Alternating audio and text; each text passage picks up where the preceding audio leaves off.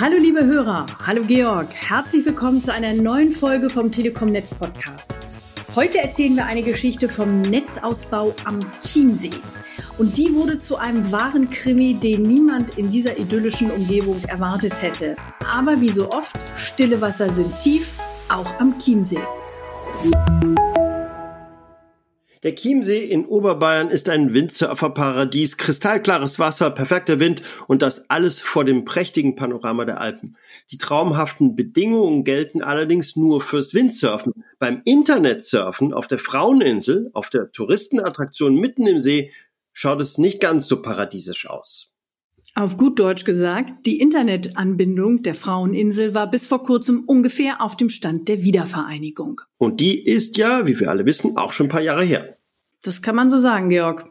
Das Kupferkabel auf dem Boden des Chiemsees, das die Fraueninsel seit vielen Jahren mit dem Festland und mit dem Glasfasernetz der Telekom verbunden hat, stammte von 1991. Entsprechend überschaubar war das Tempo der Leitung.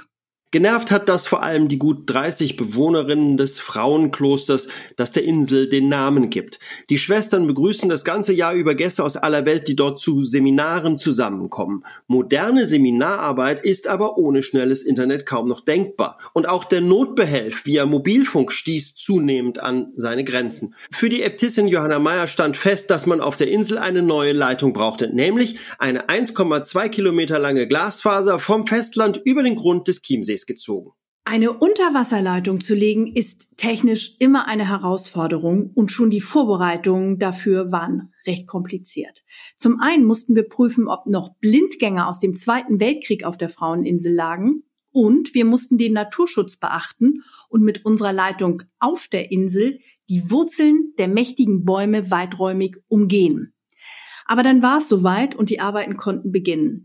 Vom Ufer der Fraueninsel aus sollte die Leitung durch den See zum Festlandörtchen Start führen und von dort aus ins Glasfasernetz der Deutschen Telekom. Auf beiden Seiten bohrten mächtige Maschinen in den Boden am Ufer. Durch diese Kanäle sollte das Kabel dann auf dem Seeboden von der Fraueninsel nach Gstaad führen. Dass das klappte, dafür sorgte die Grabehexe. Das ist ein Bohrgerät, das die sächsische Firma Bergert Group bei solchen Arbeiten einsetzt. Geschäftsführer Daniel Bergert. Eine Ditchwitch AT40 Maschine, eine Alterra. Ähm, Besonderheit der Maschine ist, die kann beinahe jeden Boden bohren. Die kann auch Fels, unter anderem auch den Sandboden bohren. Ja, das Eigengewicht ähm, sind 16 Tonnen. Die Schub- und äh, Druckkraft sind 18 Tonnen. Bei einer Unterwasserverlegung kommt immer der Düker ins Spiel. Das ist eine Druckleitung zur Unterquerung einer Straße, eines Tunnels, eines Gewässers oder von Bahngleisen. Die hauchdünnen Glasfaserkabel sind für das Verlegen unter Wasser gleich doppelt ummantelt. Innen von einer 50 Millimeter dicken Gummiummantelung und außen von einer armdicken blaugrünen Hülle, dem Düker. Das schützt die Fasern vor Beschädigung. Beteiligt waren bei dieser Aktion auch Taucher, die das Verlegen des Kabels überwachten. Denn rund um den Chiemsee verläuft eine Abwasserringleitung, die die Arbeiter keinesfalls beschädigen durften. Alles war perfekt vorbereitet. Die Klosterschwestern hatten das eine oder andere Gebet für ihre neue schnelle Internetanbindung gesprochen und die Fähre, von der das Kabel von einer Rolle aus verlegt werden sollte, stand auch schon parat. Doch dann wurden die Albträume aller Beteiligten wahr. Taucher Dirk Kühnel, der genau wie seine Kollegen als Minentaucher ausgebildet wurde, ahnte bereits Schlimmes. Ja, das ist was Besonderes, das ist auch das erste Mal für uns. Ja. Ähm, aber sicherlich für alle Beteiligten. Ja. Seekabel, Verlegung mit äh, Bergen von Fähre, das sind alles Besonderheiten, das ist Unikat. Naja, die Herausforderungen unter Wasser hier sind sicherlich die, die Bodenverhältnisse. Das ist der, der Boden ist sehr schlammig, wir haben teilweise bis ein, zwei Meter Schlamm, bevor wir festen Grund haben. Und das heißt, bei, jeder, bei jedem Bodenkontakt erzeugt man Bodennebel, also Sicht gen Null. Man sieht es auch auf unseren Dokumentationsvideos. Da ist dann erstmal nicht viel mit der Sicht zu machen und da muss man die Hände benutzen. Und wie ist der, wie ist der Chiemsee? Unter Wasser schön oder Oberwasser, oberhalb des Wassers? Oberhalb des Wassers, definitiv. Ja. Wo hat man schon mal so einen schönen See mit Alpenpanorama? Knapp 40 Meter vor dem Ziel passierte es. Der Bohrkopf versagte und steckte mit dem Düker im Seegrund fest. Ein Schock für das ganze Team. Schlimmer hätte es kaum kommen können. Es ging weder vorwärts noch rückwärts. Bohrkopf, Düker und damit auch das Glasfaserkabel bewegten sich kein Millimeter mehr. Dieses Problem ließ sich nur lösen, indem Bohrkopf und Düker vom See aus wieder aus dem Bohrkanal gezogen wurden.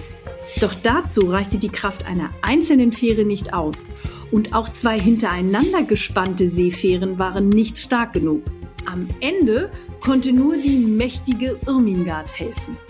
Das ist kein oberbayerisches Kraftweib, das auf dem Oktoberfest 15 Maß Bier auf einmal tragen kann. Es ist auch keine der Äbtissinnen. Es ist ein 44 Meter langes Schiff, die MS Irmingard, und es ist eines der größten und stärksten Motorschiffe auf dem Chiemsee. Aber auch die Motormuskeln der starken Irmingard reichten nicht aus. Bohrkopf und Düker bewegten sich kaum und steckten fest. In der Tat, es war nichts zu machen. Am Ende blieb nur die teure und zeitaufwendige Lösung, die alle Beteiligten hatten vermeiden wollen.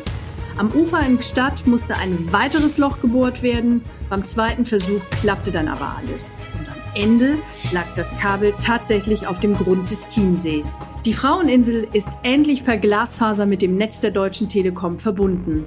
Die Stoßgebete der Schwestern im Frauenkloster waren also doch erhört worden. Und ihr müsst auch keine Kerzen aufstellen. Wir melden uns mit der nächsten Folge unseres Podcasts wieder und sind bald zurück. Bis dahin verabschieden wir uns und sagen Tschüss. Und bleibt gesund. Bis dahin und Tschüss.